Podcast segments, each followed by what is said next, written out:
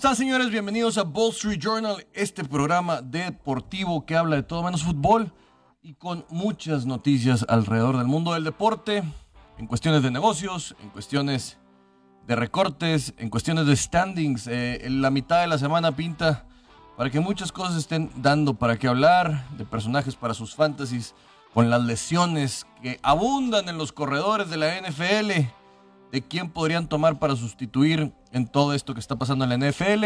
Y una de las primeras víctimas que ha habido de su bajo rendimiento fue el señor Le'Veon Bell, que después de 10 jornadas con, bueno, ni siquiera 10 jornadas, vamos a estar hablando de que estuvo como 8 o 7 con los Baltimore Ravens, le han dado las gracias, da un discurso emotivo.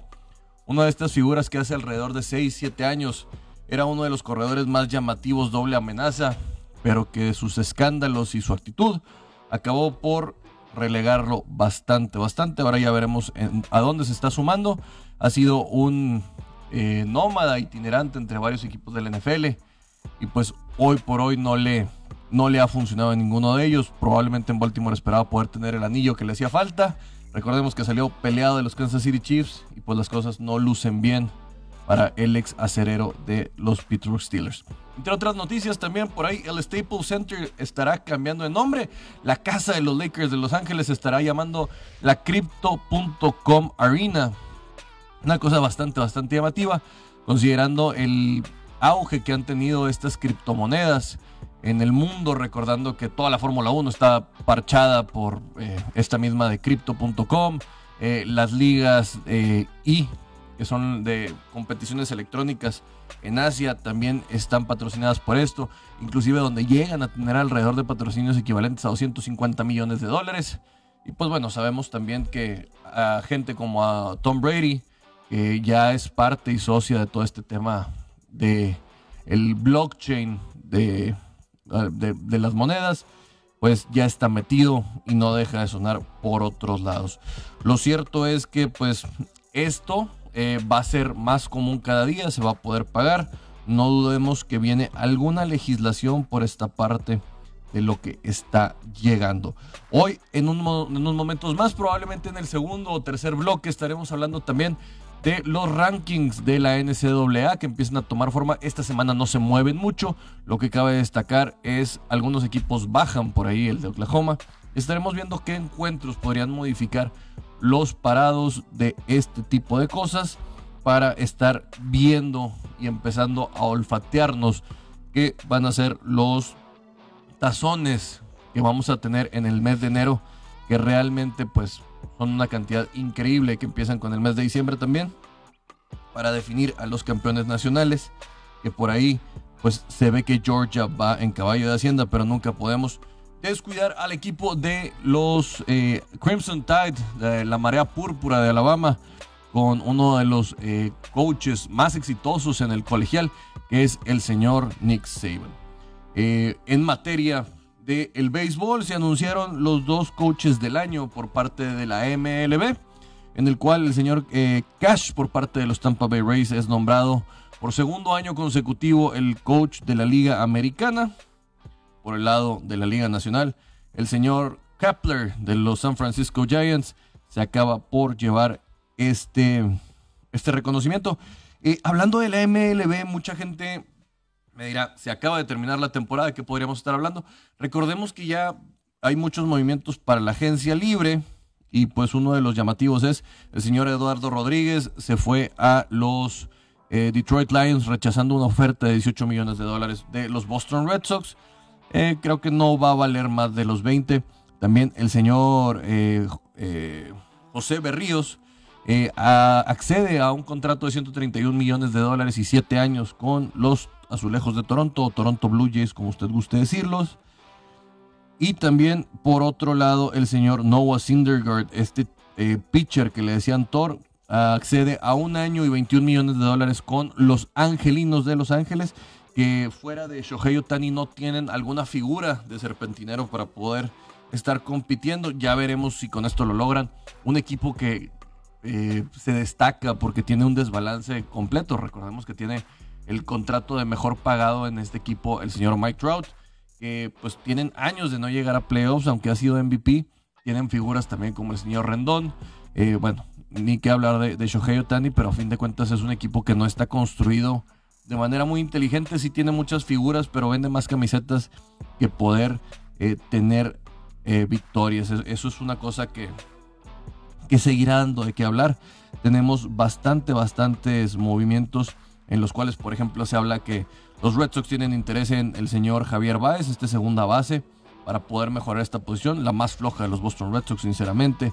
También se habla de que los Yankees están interesados en poder hacerse de los servicios del señor Corey Seager. Eh, recordemos que esta temporada eh, no han estado tan contentos en la posición de campo corto. Han hecho, ah, hicieron entre eh, varios experimentos por ahí para ver qué era lo que podían hacer.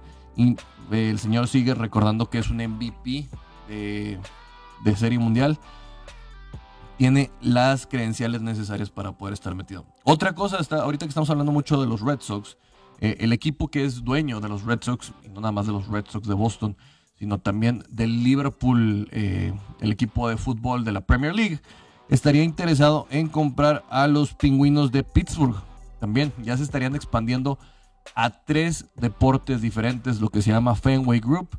Una cosa bastante interesante, ellos se hablan de que manejan en cierta manera el Moneyball en muchas cosas. Eh, no lo creo que sea per se definirlo como Moneyball, pero pues tienen una tendencia a esto de, entender cómo por precios no tienes que pagar tanto. Pero Boston sigue siendo, creo que la sexta nómina más cara de la MLB, así que no podríamos hablar de eso cuando ves a un equipo como Tampa, que gana la división siendo la cuarta más barata de la liga. Lo cierto es que ya estarán probablemente metiéndose en su tercera disciplina y no dudemos que este tipo de empresas también luego esté metida en la MLS, en, en búsqueda de crecimiento, o no duden que pueda ser en la NBA, también buscando lograr nuevos horizontes. Lo cierto es que la multipropiedad en este caso sí está bien hecha. ¿Por qué? Porque busca diferentes gamas de deportes para poder estar metida y no en el factor de el tema de en una misma liga, mismos dueños, como pasa en otros lados, sin querer echarle tierra a los que ya conocemos. Eh, otras noticias que tenemos el día de hoy, una disculpa si andamos un poquito eh, acelerados. Eh, eh, también tuvimos un enfrentamiento el día de ayer en la NBA, que al rato voy a hablar con el señor Alfredo García, donde los Golden State Warriors le ganaron de manera abrumadora y de visita a los Brooklyn Nets. ¿Qué pasa con los Brooklyn Nets y qué manera de tener un dominio de los Golden State Warriors? Donde el señor Stephen Curry, eh, al parecer, va en caballo de Hacienda para colocarse como un MVP, bueno, por lo menos en este momento, y anotó nada más y nada menos que 37 puntos, eh, tuvo 7 rebotes y 5 asistencias. Por parte de Golden State también por ahí estuvo el señor Poole con 17 puntos y el señor Wiggins con 19. Mientras que por los Brooklyn Nets, un bajo histórico para el señor Kevin Durant con solo 19 puntos. El señor Harden tuvo 24, que también había estado a la baja y el señor Brown con 14. Lo cierto es que los Brooklyn Nets no se ven tan dominantes como antes y la falta de la figura de Kyrie Irving, perdón que lo repita, pero es un tipo que te causa diferencia y que te pone en otros, en otros escenarios al momento de estar. Otro de los resultados de ayer es que el Utah Jazz le gana 120-85 a los 76ers. Qué clase de demostración eh, sacarle 35 puntos a los 76ers que en, su, momento estuvieron liderando el, el, este, pues, pues sí te habla de que es un, buen rebote para, para el Jazz de Utah, en el cual, eh, pues vamos a ver, 27 eh, puntos del señor Bogdanovich y Clarkson con 20 fueron los líderes anotadores, mientras que por el otro lado en los 76ers el señor Milton es el que acaba por tener 18 puntos, que es el que más tiene un un desempeño adecuado, seguido por el señor Maxi con 16. Lo cierto es que se ve un resultado muy abrumador. Y solo para cerrar, los Clippers le acaban por ganar a unos Spurs que no ponen mucha, mucha eh, resistencia con 106 a 92. Eh, la NBA, pues a fin de cuentas, sigue calentando. El día de hoy seguiremos teniendo eh, discúlpenme, juegos interesantes. Los Washington Wizards contra los Charlotte Hornets. Este es un juegazo para el día de hoy. Estaría Iván bastante emocionado con ello. Boston Celtics contra los Atlanta Hawks. El Magic de Orlando visitando a los New York Knicks. los, eh, los Cleveland Cavaliers contra los Brooklyn Nets, los Lakers contra los Milwaukee Bucks. Eh, Bucks siendo favorito por 9 en unos Lakers que no acaban por funcionar. Creo que hoy es el regreso de LeBron James. Esto sería algo bastante, bastante interesante para ver si ya se puede cortar dicha malaria. Por cierto, Anthony Davis dijo, no estamos jugando para ser un equipo de campeonato. Eh, alguien se tenía que volver vocal y pues las cosas no están funcionando ahí con los Lakers, los de amarillo y morado. Los Houston Rockets contra los Oklahoma, eh, Oklahoma City Thunder. Partido aburridísimo que no creo que muchos vayan a querer ver. Dallas Mavericks contra los Phoenix Suns. Este podría ser, podría ser algo bastante interesante. Pero no sin antes que yo pueda saludar al señor Alfredo García. ¿Cómo estás, Alfredo? Te saludo con mucho gusto. ¿Qué tal, Rolando? Qué gusto más saludarte a toda la gente que nos está escuchando. Eh, la NBA se está calentando, es eh, la liga que tenemos diariamente. La, NBA es la que pues, nos va a estar dando, eh, por así de, de, comer de aquí hasta que luego ya inicien las grandes ligas. También está en la NHL este, y bueno, la NFL pues es solamente ciertos días, ¿verdad? Pero ahorita que decían lo, de LeBron James, LeBron James eh, contempla su regreso para el viernes contra los Celtics, para el clásico eh, de, la NBA. Ahorita que también mencionabas lo, de los Sixers, vaya, uno se da cuenta que sí, han podido ganar algunos juegos sin, sin LeBron, pero este equipo de los Lakers, así como los Sixers sin Joel Embiid, son equipos que por más que tengan otros jugadores, si no están ellos, no funcionan. Y hoy eh, eh, en la NBA siento que hay algunos jugadores, sí, dentro de estos equipos, y estoy incluso hablando en, el, caso de Anthony Davis, que es el que debe tomar la, la estafeta cuando no está LeBron, que se sienten muy cómodos que sienten muy cómodos, y lo ves incluso con los Nuggets de Denver, ¿sí? Los Nuggets de Denver, si no está Nikola Jokic, es, hay equipos que se vuelven completamente diferentes. Hoy vamos a ver unos Mavericks de Dallas, hoy no va a jugar Luka Doncic. Hay equipos que se transforman y que no entiendes que bajen tanto el nivel cuando no está su figura. Y por más que haya otros nombres dentro de este equipo, pues hay una eh, dependencia tremenda de su figura. Y se supone que es un equipo donde este, son parejas las que pueden cargar con, esto. Sí, de hecho, eh, a fin de cuentas, los rosters son mucho más limitados, pero por ejemplo, en el caso de Dallas, ahorita que ejemplificas muy bien, lo de Luka Doncic, pues prácticamente yo creo que él sí es el 70% del equipo. Cosa contraria que cuando vimos en la temporada pasada, cuando no estuvo el señor eh, Giannis Antetokounmpo, los Bucks alcanzaron a jugar bien y a ganar partidos, inclusive. Sí, vaya, los Bucks esta temporada han perdido muchos juegos. Sí, están más lesiones y no estuvo en su momento Drew Holiday y no está Chris Middleton, todavía no regresa de la lesión. Pero aún con Yanis, este, y cuando no, ha estado Yanis, Yanis, perdón, cae mucho el equipo hasta el punto de recibir palizas. y, no, no, te eh, explican muchas veces cómo puede bajar. Ayer en el juego de los Spurs, los Spurs debieron haber dado más pelea. Tantos, tantas pérdidas de pelota. Hay juegos que son engañosos. ¿sí? Ayer, este, obviamente es una victoria de doble dígito del equipo de los Clippers. Pero son partidos en los que pierden demasiadas pelotas. Sí, no son contendientes, no van a calificar los Spurs este año. Eh, pero uno se puede engañar y que, los Clippers son un buen equipo cuando con esa cantidad de son de los equipos que más pierde es de los equipos que más pierde eh, balones en, la NBA y ayer tantas oportunidades el juego debe haber sido más parejo. O sea hay muchas cosas engañosas ahorita eh, en lo que es la, temporada pero la dependencia de, las estrellas es lo que más me llama la atención. Yo no sé cómo sería si Golden State perdiera a Stephen Curry. Pero debe de dar miedo, y es la noticia, realmente es la historia. Debe de dar miedo que ayer, por doble dígito, ganaron los, los Warriors en casa de, Brooklyn, con todo y James Harden, con todo y Kevin Durant. Eh, James Harden sin las faltas, eh, con la modificación en el reglamento, está perdido. No está Kevin, no está Kyrie Irving. Y este equipo solamente ha perdido dos juegos. Dos juegos es la mejor defensa, es dominante y ni siquiera está Clay Thompson todavía de regreso, no está James Wiseman. Este equipo le faltan dos piezas este, muy importantes. Golden State me parece que ha vuelto y yo no sé si, si perdieron los juegos este, Steph Curry, pero no creo que bajar el nivel tan drásticamente. Creo que ellos son la excepción a la regla. Sí, creo que a fin de cuentas siempre lo estamos mencionando que en enero ya estaría de regreso Clay Thompson para buscar a los Splash Brothers. Y cuando Stephen Curry está bien, eh, por lo general Draymond Green se calla la boca y se pone a jugar. Así que eso es algo que le ayuda bastante, bastante a Golden State. Y creo que sí, por el momento, si tuvieras que tener un power ranking, eh, los de amarillo y azul estarían dominándolo. Vámonos a un corte, pero no sin antes decirle a todos mis amigos de el Wall Street Journal lo siguiente. En redes sociales y sigo con Alfredo García.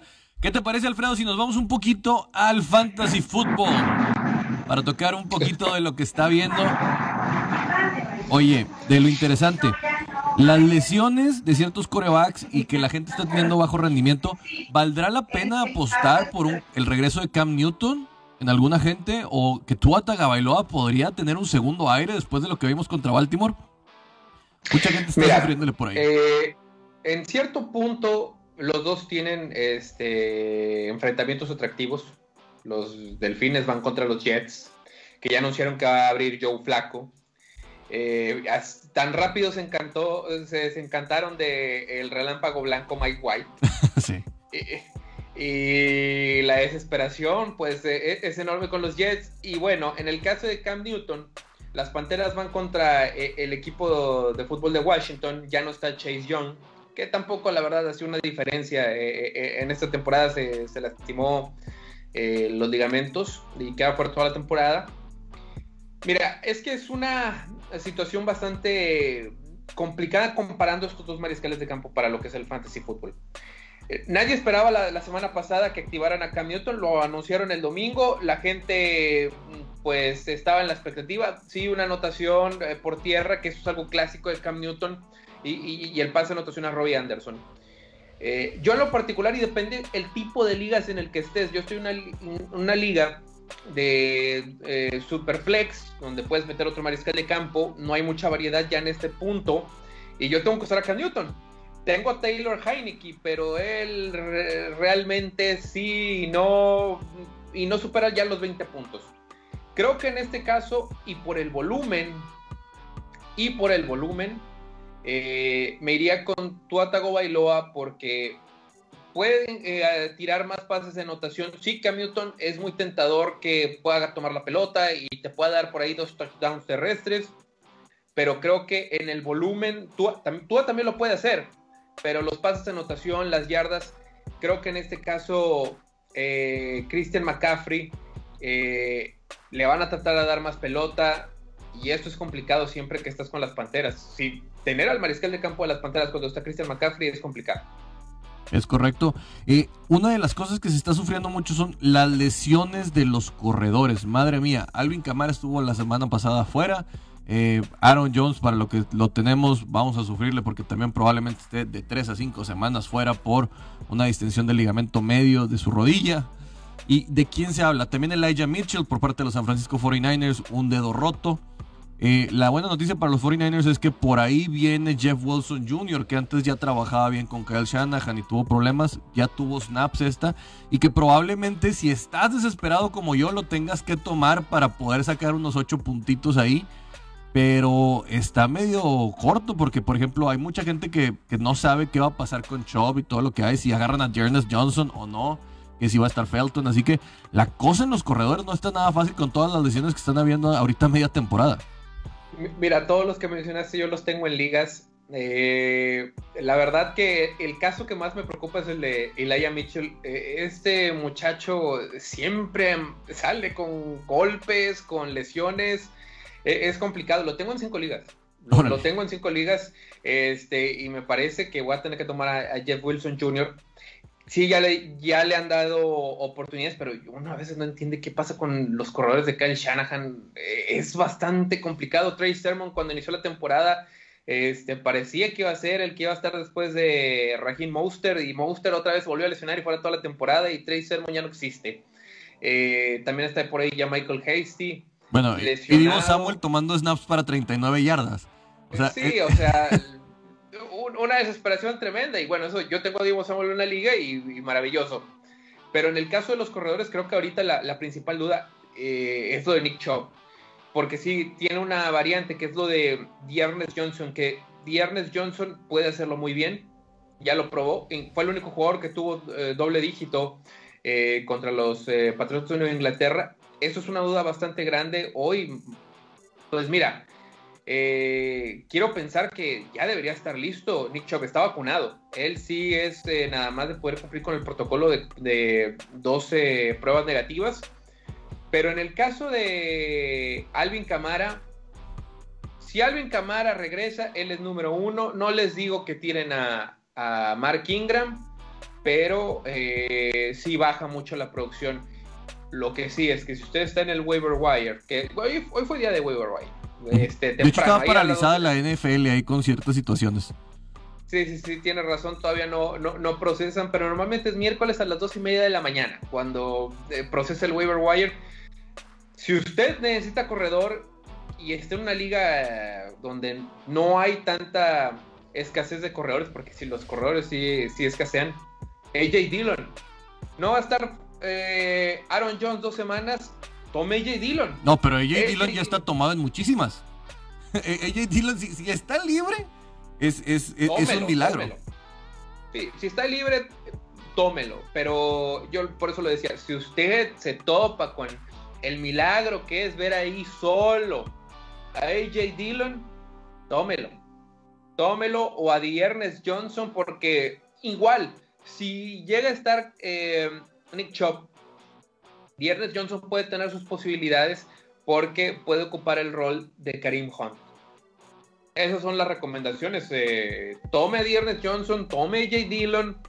Eh, por ahí a Ramondre Stevenson también. Hay muchos, muchos fantasies, muchas ligas que no tienen este, todavía, que tienen a Ramondre Stevenson libre porque obviamente en la mañana del domingo se anunció muy temprano que él estaba y cumplió, pero ojo, ellos juegan mañana. Ellos juegan mañana y es muy poco el tiempo para ver si Damien Harris, que todavía está en el protocolo de conmociones, si puede ser activado. Si es así, tome a Ramondre Stevenson. Este hombre es una bestia, este hombre le va a cumplir para mañana en el Thursday Night Football eh, contra una defensa terrestre de los halcones de Atlanta que no va a poder hacer mucho contra el ataque terrestre de los Patriotas. Oye, te voy a contar. Mucha gente no le hace caso a Hunter Henry, que para mí ha sido una revelación que se tardó en carburar, Alfredo, pero tiene un duelo favorable, sinceramente, y el mercado de las alas cerradas es uno de los más castigados para poder producir. O sea, sí, Sí, es uno de los más castigados y a mí me ha salvado. Hunter Henry fue un, fue una, fue un milagro que, lo, que lo tuviera, me ayudó.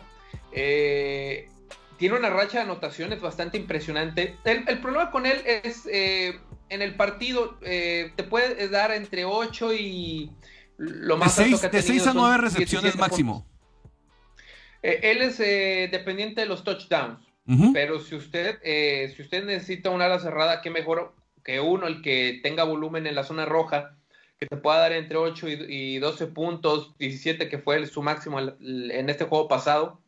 No, te va, no lo van a buscar tanto en lo que es en, el avance de, la serie ofensiva. Eso, para PPR es complicado. Para lo que es una liga PPR, porque no hay muchos toques en, el trayecto. Pero en zona roja, eh, Dependiente de los touchdowns, sí, pero ahorita, pues, eso es lo que importa, hacer touchdowns.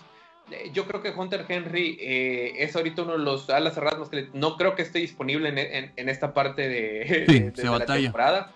Pero si usted lo tiene, eh, hay, muchas veces uno tiene dos alas cerradas. A mí me pasa mucho en ligas donde tengo a Dalton Schultz o a Noah Fan con, con Hunter Henry y vaya que en esas ligas sentía a Hunter Henry, no me dio buena espina el juego y como quiera gané, pero me, arrepiento de no confiar en Hunter Henry. Oye, otro de los factores para la gente, si no me cree, yo vengo diciéndolo, Jalen Waddle, cuando está Tua Tagovailoa, sobre todo para jugadas rotas, le sigue muy bien la tendencia. No le hagan el feo. Jalen Waddle a veces está dando entre 11 puntitos, 10 en PPR, pero creo que un juego que vas a tener contra los New York Jets, que para Miami es urgente y sobre todo para el ego de Tua Tagovailoa después de todo lo que ha visto, podría ser bastante, bastante llamativo. A mí, por ejemplo, te voy a contar una cosa. Me estaban proponiendo un trade de Hunter Renfro que les digo, va a ir al alza. Después de lo de, después de, lo de Henry Rocks, Hunter Renfro va a ir a la alza en, un gran tema. Y me lo proponían por Russell Knox, porque ya ves que hay apps que te hacen un valor de trade de todo lo que hay, de los puntos que tienen. Y yo le dije, mira, Russell Knox no son las manos más sólidas que hay. Creo que la lesión es de muñeca. Y aparte, en Búfalo, uno de los problemas más grandes es el clima, que se vuelve bien difícil, sobre todo esa lluvia con frío y todo. Desde mi punto de vista, no es un tipo que cuando regrese vaya a estar tomando puntos. Así que yo para mucha gente le diría, mejor váyanse por otro lado la cerrada. Si ya no tiene nada mejor, déjenlo. Pero Russell Knox, desde mi punto de vista, no va a ser esta solución que mucha gente cree. Mira, hay, ahorita que hablamos de Hunter Henry, lo que era en las primeras semanas de la temporada, Dawson Knox, eh, Dawson Knox eh, era el Hunter Henry. un, jugador que, bueno, a él sí le daban un poquito más de toque en, lo que es el trayecto de la serie ofensiva. Y, eso en PPR obviamente se agradece. Pero en zona roja eh, es lo que llamaba la atención Dawson Knox. Ahí él, ahí él hacía sus puntos. Dependiente de touchdowns, igual que Hunter Henry, se ha enfriado, luego vino la lesión. Creo que todavía tiene cierto valor. Después del partido pasado, solamente tuvo una, una recepción, un punto, dos Knox. Creo que lo estuvieron probando.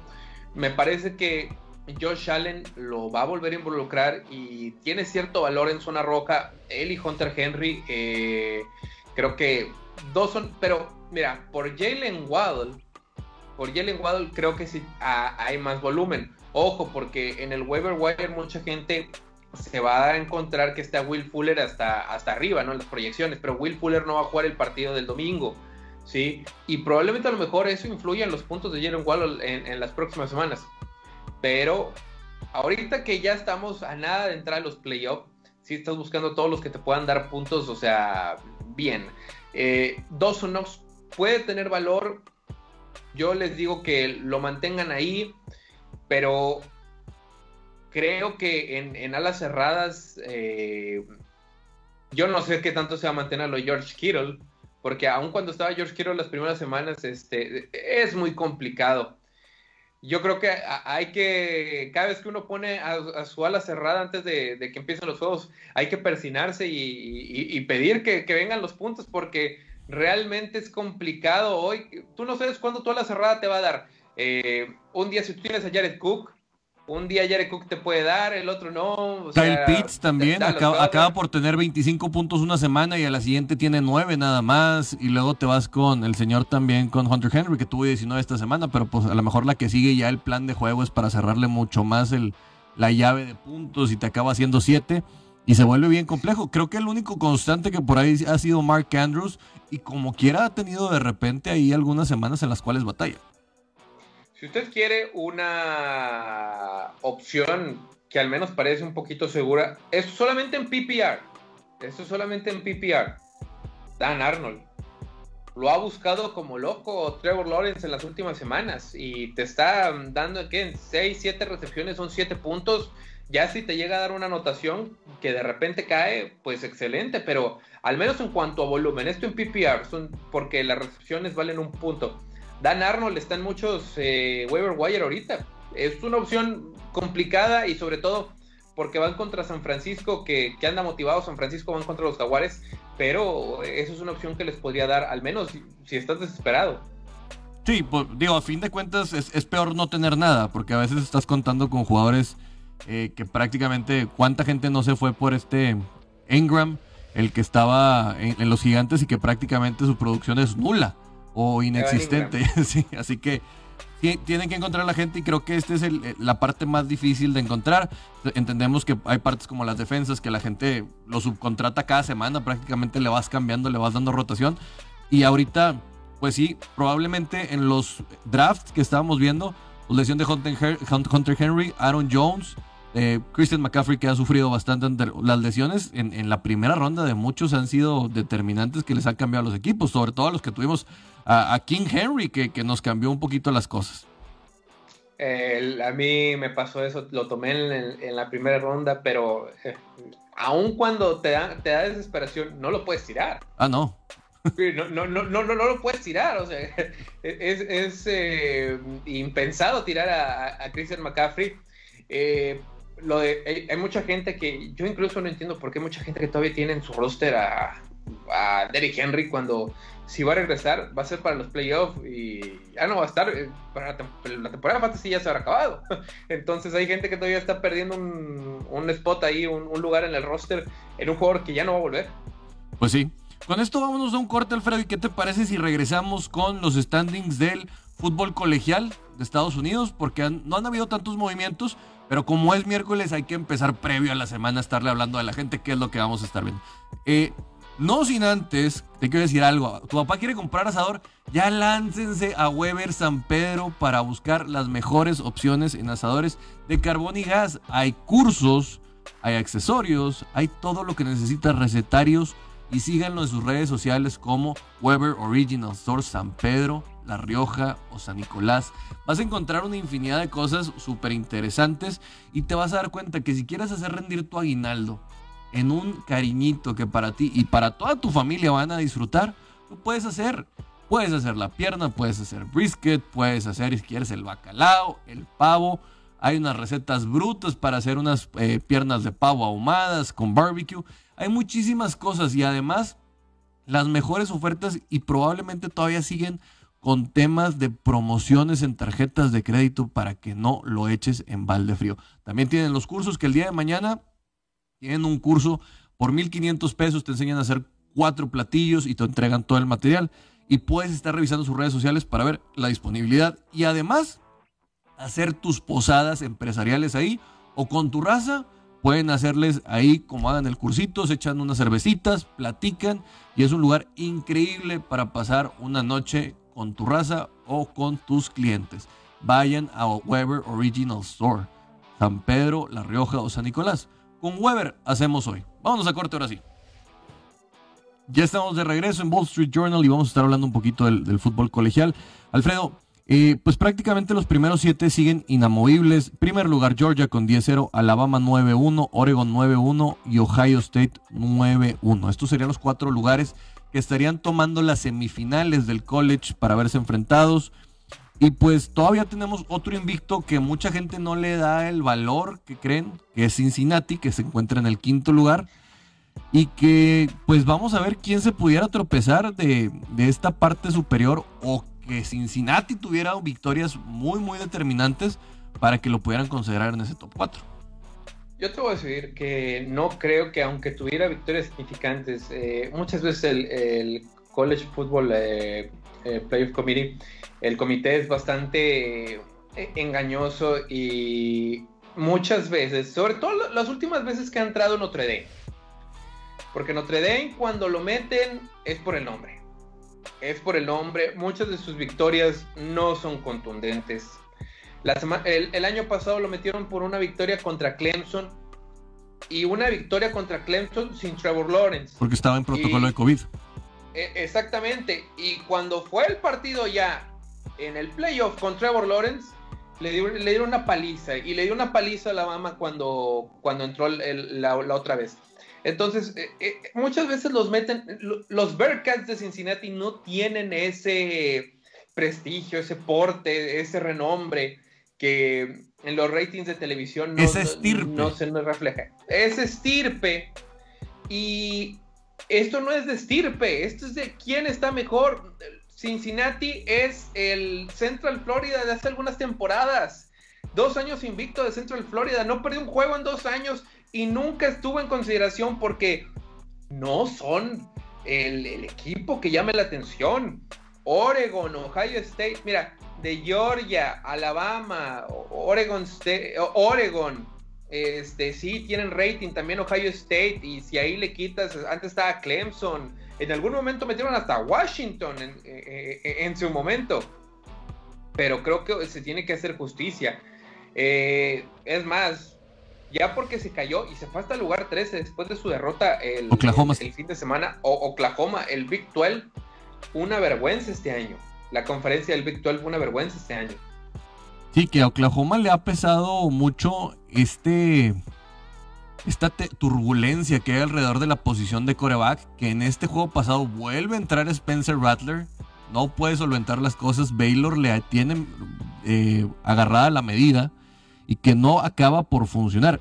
A mí sí me generan mucha incertidumbre Oregon y Ohio State. Sinceramente no los veo tan fuertes como en otros años y creo que sí podría haber una, caída y sobre todo tal vez Ohio podría tener este problema por el calendario. Va contra Michigan State, sigue siendo favorito Ohio State, pero nunca sabemos lo que pueda pasar. Y todavía le pueden quedar por ahí otros eh, eh, que podemos hablar de Ohio State en el calendario, que los pudiera meter en algunos problemitas para que Cincinnati pudiera subir, porque es más fácil, creo que, que Cincinnati pueda subir a que pueda bajarse y tener un, tropezón. Eh, tienen después a. Disculpa, me estoy sacando nada más la lista del calendario de ellos. Tienen a. El 6 de noviembre, Purdue, que es a. Ohio State ya había perdido antes, ¿no? ¿Perdió con Purdue? No, mentira. Ohio State. Eh, Le ganó a Purdue. 40 a 29. Sí, sí, sí. Es que me lo está poniendo aquí la aplicación. Una derrota. Ohio State tiene una derrota. Mira, para la gente, hay muchos equipos con el mismo, el mismo récord. Y es lo que molesta de lo de, Cincinnati. Cincinnati está invicto y ah, está, es el, único invicto en el top 10 junto con, bueno, el primer lugar, que es eh, eh la Universidad de Georgia. Eh, pero a mí ya, por ejemplo, hay a veces que cosas que no entiendes y hasta la soberbia del, presidente del comité de, de, de playoff Nunca pusieron a Michigan State por encima de Michigan. Y eso que Michigan State le ganó. Le quitó el invicto a Michigan. Y lo único que puedo decir es, es un mejor equipo. Esto no es decir, es un mejor equipo o, no. El mejor equipo, se el mejor equipo se refleja en el ranking. Claro. Y, cuando es directamente. No, no tiene sentido. Este es 6 Michigan, séptimo lugar eh, Michigan State. Pero si te ganaron, por lógica tendrías que estar no me sorprendería. Ya están ahí merodeando. Ya están ahí merodeando. Notre Dame ya está en octavo lugar, Notre Dame. No me sorprendería que terminen haciendo.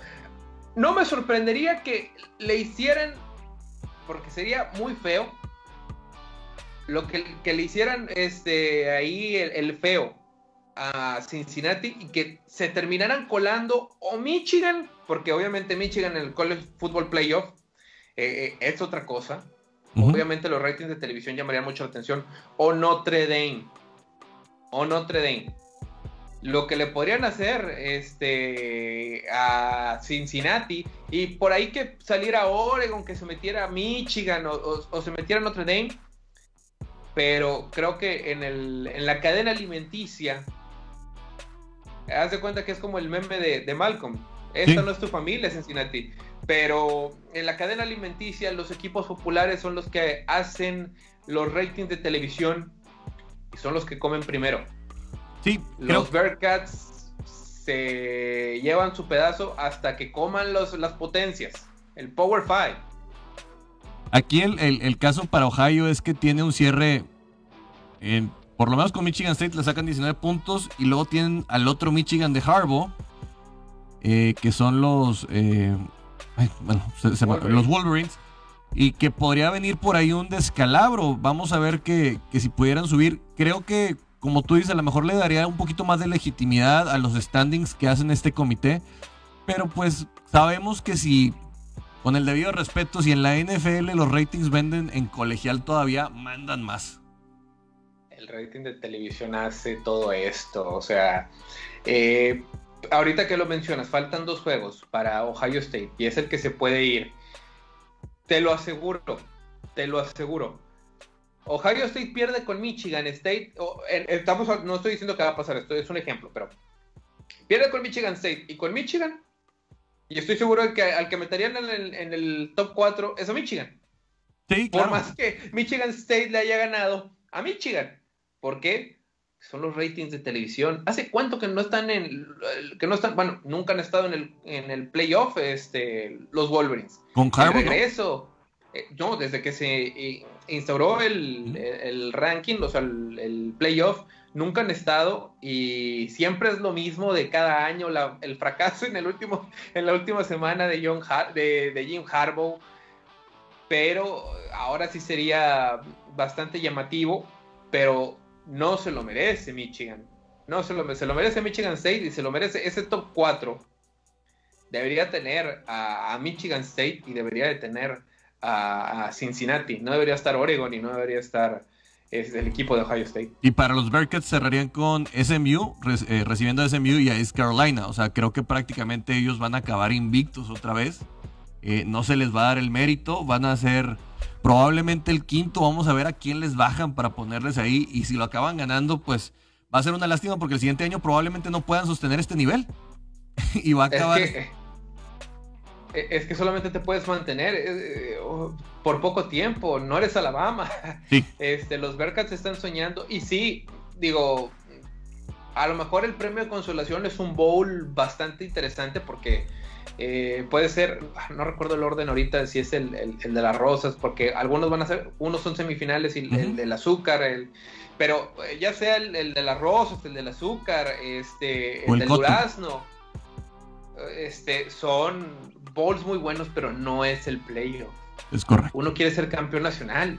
Uno quiere ser campeón nacional y, ciertamente eh, te lo están robando. O sea, vaya, la ciudad de Cincinnati está más preocupada ahorita por eh, su equipo de colegial.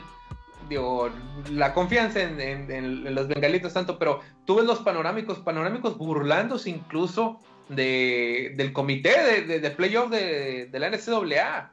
Sí, la gente se mete mucho más con el college que con el equipo de NFL, muchas veces y más después de la historia que tiene los Cincinnati Bengals.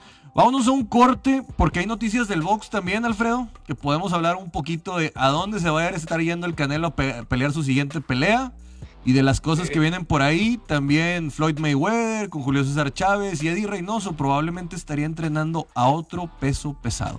Vámonos a un corte en el 92.1 FM y 660M. Estamos en Wall Street Journal y sabemos cómo se juega.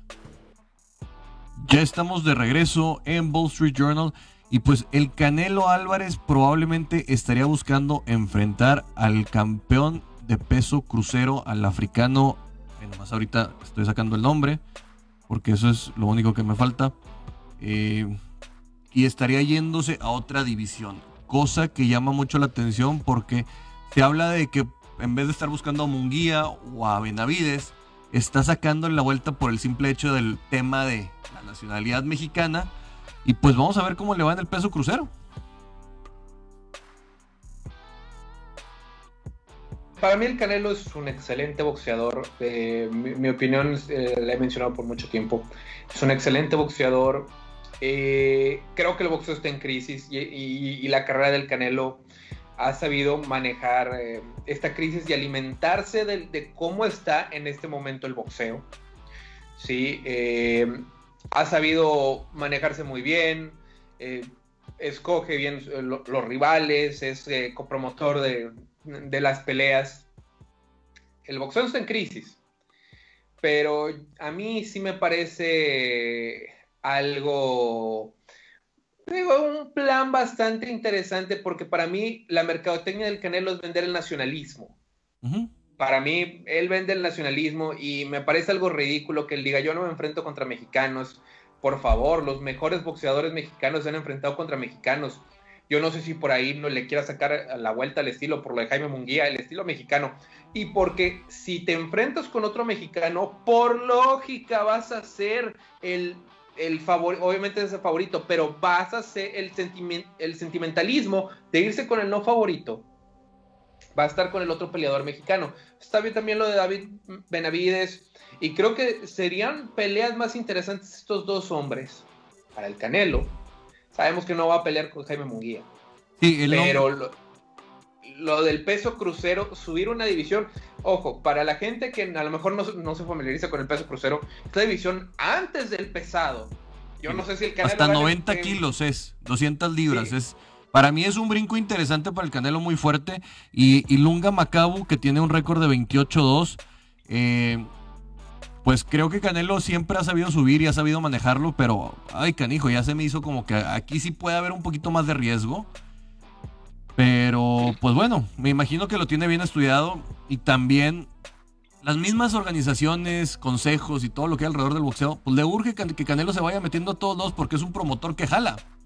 Sinceramente, nos damos cuenta que hay hasta boxeo. Ayer hubo, ayer peló Inoue con si hubo, no me acuerdo cómo se llama el otro chavo, que están poniendo en miércoles y jueves boxeo porque están buscando cómo reactivar todo lo que hay alrededor del pugilismo, Alfredo. Mira, voy a decir algo que a lo mejor se podría malinterpretar.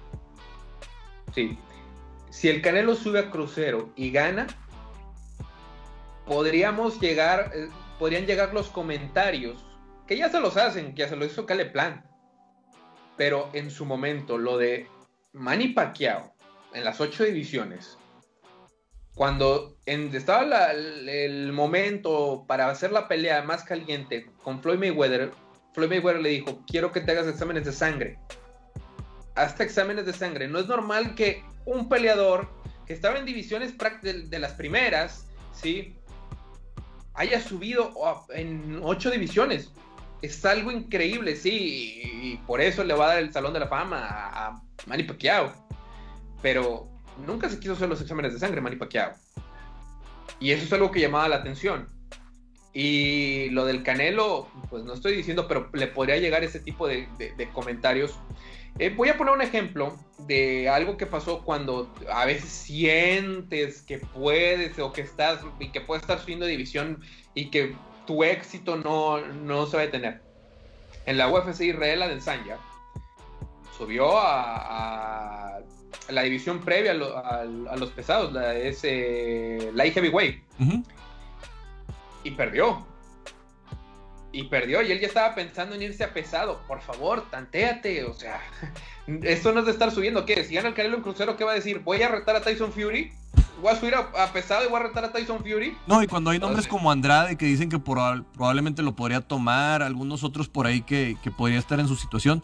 Eh, creo que Canelo tiene que ser muy inteligente, Alfredo, también porque le van a crecer los enanos. Tanto Munguía como Benavides van a ir tomando más, eh, más callo, mucho más eh, inteligencia boxística. Y cuando ya los quiera enfrentar, porque ya realmente no va a tener tanta trascendencia tal vez en ese momento y le van a estar robando reflectores, le puede costar mucho. Le, puede costar mucho. A mí, por ejemplo, una de las cosas, eh, yo no soy, te voy a decir, yo en particular, el Cano es un gran boxeador, no soy su fan. Este, le das el respeto que se merece, pero simplemente eh, no, eres un, fan, un fanático, como se habla. E, e, exactamente, yo no compro el nacionalismo y, sus peleas realmente a veces este, batallo para poder este, tratar de, no dormir en un round. Pero lo que sí es, eh, no me sorprendería que luego termine anunciando que pelea con Golovkin. ¿Por qué? porque es el marketing y es que ahora sí lo voy a noquear y me parece algo muy conveniente, así como lo que pasó en su momento con Julio César Chávez Jr., que este, ah, es que no peleo en tu peso, yo soy welter, tú eres medio, yo no peleo, baja tú a welter. Y luego, este, cuando se dio la pelea, este, fue en peso welter, su deshidratado a, más no poder Julio Chávez Jr., le dan una paliza, bueno, luego sube a mi peso, a medio. No, no, no, no, no, no, no. Y luego el Canelo después subió a medio. Y a super medio. sí, es, la división del Canelo ahorita y es donde tiene los cuatro títulos. Entonces, este, en su momento, a mí me parece que Golovkin ganó las dos peleas contra el Canelo. Eh, y luego, no, no, no, yo ya no tengo nada que ver con Golovkin. Ah, y luego ahora sí dices que sí consideras pelear con Golovkin. ¿Por qué? Porque ya está viejo y porque lo puedes noquear. Por favor. Este, yo creo que eh, si de por sí el Canelo se enfrenta a rivales que son más altos que él, ya en peso crucero, No estamos hablando de solamente esa desventaja. No, el punch, el, la pegada. La, pegada, ahí sí ya es mucho más fuerte. Te pueden bajar los hombros y los coditos de manera mucho más fácil. Que te ataquen el cuerpo y todo eso ya no es lo mismo de lo que estás recibiendo anteriormente. Eh, tiene la ventaja de Eddie Reynoso, que quiero tocar el tema, que sería que estaría probablemente entrenando a Anthony Joshua. Cosa rara, porque Anthony Joshua fue vencido por Andy Ruiz, que ahorita es parte de Canelo Team y prácticamente estaría, pues, hace cuenta, ayudándole a la competencia de, este gordito México norteamericano. Pero que prácticamente yo creo que Andy Ruiz ya prácticamente no está en este top 4 que están considerándose ahí entre los pesos pesados. Pero pues Joshua sí tiene que empezar a ver por este lado porque perdió contra el, ucraniano. Ucraniano. Y, tiene que buscar cómo regresar ahorita con todo el tema que hubo con Wilder y con, que hubo con Tyson Fury. Mira, en la división de los pesados creo que eso está más que sellado, ya no está dentro de, este, de este tema y no sé si su carrera va a continuar, la de Dionte Wilder, a él ya lo dejamos, es la pelea del dinero, la, la gente está esperando que pudiera salir de este escollo eh, Anthony Joshua para dar de una vez la pelea que los británicos quieren en Wembley, que era Tyson Fury contra Anthony Joshua. Pero una vez más, Anthony Joshua volvió a perder sus cinturones, como con Andy Ruiz, luego lo recuperó, va a tener la pelea otra vez con el ucraniano, lo, vamos a volver a ver. Si ya no recupera este, los cinturones Anthony Joshua, ya se acabó. Por eso a lo mejor necesita la ayuda de, de, Eddie Reynoso. Pero esa es la pelea del dinero, al menos para mucha gente en, el mundo, digo, a lo mejor para los mexicanos no tanto, pero este, para los británicos sí. Wembley lleno, Anthony Joshua, Tyson Fury. Eso es lo que están. Porque antes de Tyson Fury era Deonta Wilder contra Anthony Joshua. Esa es la pelea del dinero. Pero parece que siempre que se va a dar, pierde los cinturones eh, Anthony Joshua. Con eso cerramos, Alfredo. Lo cierto es que sí que Joshua no acaba por entender la temporalidad de lo que necesita el boxeo para que el Gypsy King tenga su money fight. Con esto nos despedimos de Wall Street Journal. Ya llegamos al límite del programa. Que tengan un excelente miércoles. Con esto nos despedimos. Gracias, Alfredo.